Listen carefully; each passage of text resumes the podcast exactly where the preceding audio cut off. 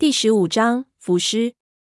幽暗的水深处，那具白纱围裹的古尸，不知道在水中泡了多少年，白纱早已经破败，分不清是男是女。因为距离尚远，尸体的样貌也是一片模糊，看不出保存的情况。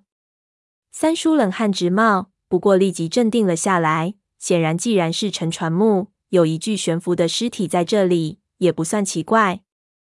然而，等三叔逐渐放开了遮住探灯的手，就看到在冰冷的白光下，那古尸边上的黑暗中，又出现了另外一具古尸，同样的装扮，阴沉沉的隐藏在阴沉的海水中。三叔就有了不祥的预感，他继续移动探灯，果然发现下面的黑暗中，竟然漂浮着大量的白沙古尸，足有三四十具之多，无数朵白色飘舞的纱衣，真的让人有一股冰彻心肺的寒意。因为探灯光的关系，现在已经无从知道那微弱的绿色荧光到底是从这些古尸的什么地方发射出来的。而最让人感觉到毛骨悚然的是，古尸群并不是静止的，僵硬的尸体悬浮在水里，竟然还在缓缓的移动。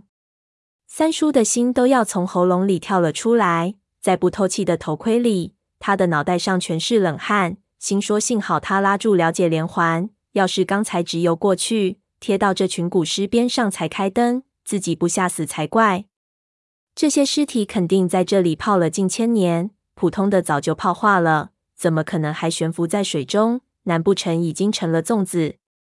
自己下来的时候一点准备也没有，根本没想过会面对如此险恶的局面，连驴蹄子都不曾带上一个。说来也是冤枉至极，跟着这狗日的解连环，三叔也早已忘记这一切是自找的。再看解连环，也是一脸的惊恐，可见刚才毫不在乎靠近的行为，应该是不知真实情况造成的。看样子老外并没有告诉他会看到什么。三叔思绪如电，闪电间已经预见了好几个情况。此时远处的古尸群却渐渐飘近，不紧不慢，白纱缓慢的飘动。要不是四周的黑暗和那模糊不清的五官，如此情景真如天空之中仙人彩云而行的场景。三叔看着看着，突然就灵光一闪，意识到什么了。他压低身形，潜水几米，使得自己靠得更近，仔细去看。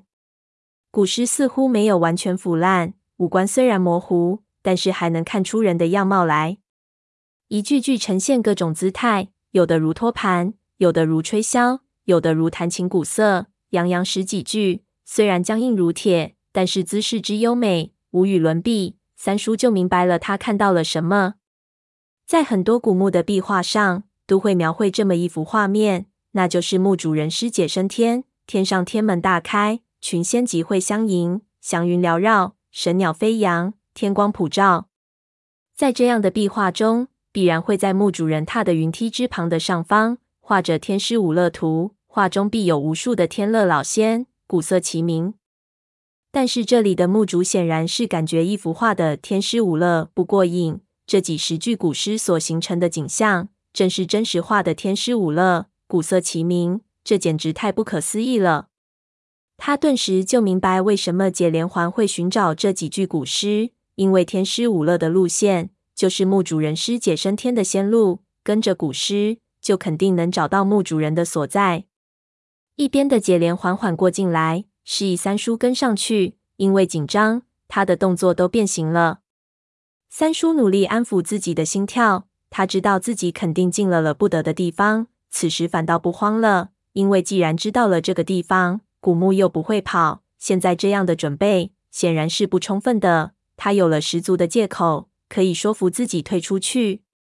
现在想来，他们所处的地方根本就是一片无尽的深渊。那几具古尸往哪里飘去？要飘多久？根本无法猜测。如果贸然去跟，不知道还需要浪费多少时间，氧气也不充裕了，的确是相当不明智。三叔完全醒悟了过来，他阻止了解连环，示意他回去，不要再进行下去了。现在的情况再继续深入太危险，老命还是重要的。然而解连环此时却又突然下定了决心。神经质是二世祖的通病，貌似我也有这样的问题。不等三叔阻止，径直就往女尸去的地方追去。三叔在后面打了几个探灯信号，想让他再等等。解连环却一点也没有在意。三叔一看，心说：糟糕，这小子大约是想甩开自己了。刚才胁迫解连环，两个人一起下来，解连环肯定也是心不甘情不愿的。如今应该是快到尾声了，解连环干脆就甩掉他了。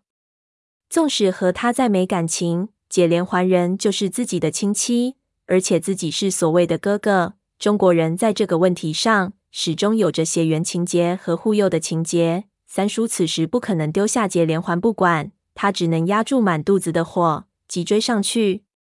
说到这里，已经不知道多少次听到三叔提起自己的不得已以及没办法，重复的我都能听出来异样，似乎他在潜意识里非常强调自己跟着解连环去的不情愿。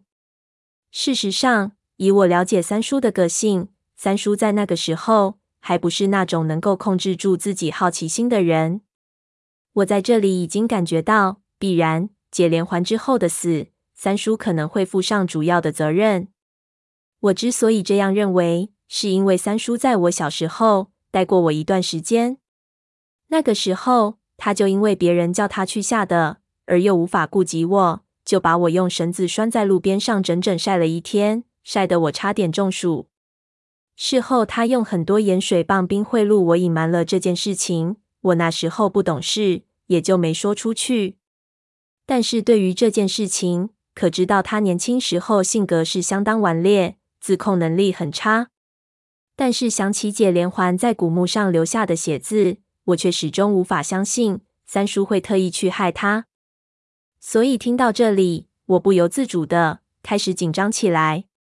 接下来事情节奏十分之快，三叔一边权衡着氧气的消耗，一边奋力追赶解连环。他是越想越不对，像这样的海底古墓，他到底不曾到过，实在是没有把握。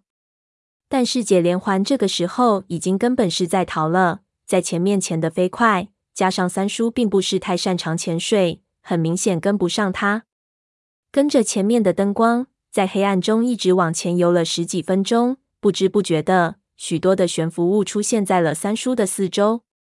三叔草草一看，都是残破的木头构件、雕窗、木梁，成千上万，全部都高度腐败，上面结满了白色的海锈。紧接着，在这些漂浮物的中间，三叔就看到了一个倾斜的巨大的、犹如怪兽一般的黑影，在水中漂浮的五勒古狮们径直朝这个东西飘了过去。而前面的解连环已经超过了他们，贴近了那个巨大的黑影。三叔借着他的灯光，一点一点看清了那东西的真面目。那是一艘卡在礁石中的巨型古船的船头。这里所谓的巨型，只是滥用的一个词汇。三叔已经感觉无法用来形容他看到的这艘船头的大小。船头残骸从礁石中延伸了出来，两边延伸二百多米，残骸已经完全变形了。扭曲的船首上全是白色的海尘和结痂的珊瑚礁。如果不是那怪异的形状，恐怕别人会认为那是一只巨大海洋生物的头骨。五勒古尸朝着残骸飘然而下，很快就消失到了黑暗的海水中。三叔和解连环紧跟其后，在两只探灯的照射下，残骸的情形越来越清晰。在船首的甲板之上，三叔看到一座半嵌在礁石中的木质雕花楼台。似乎是巨大木船的主体建筑，现在已经倾斜了，几乎要倒塌了。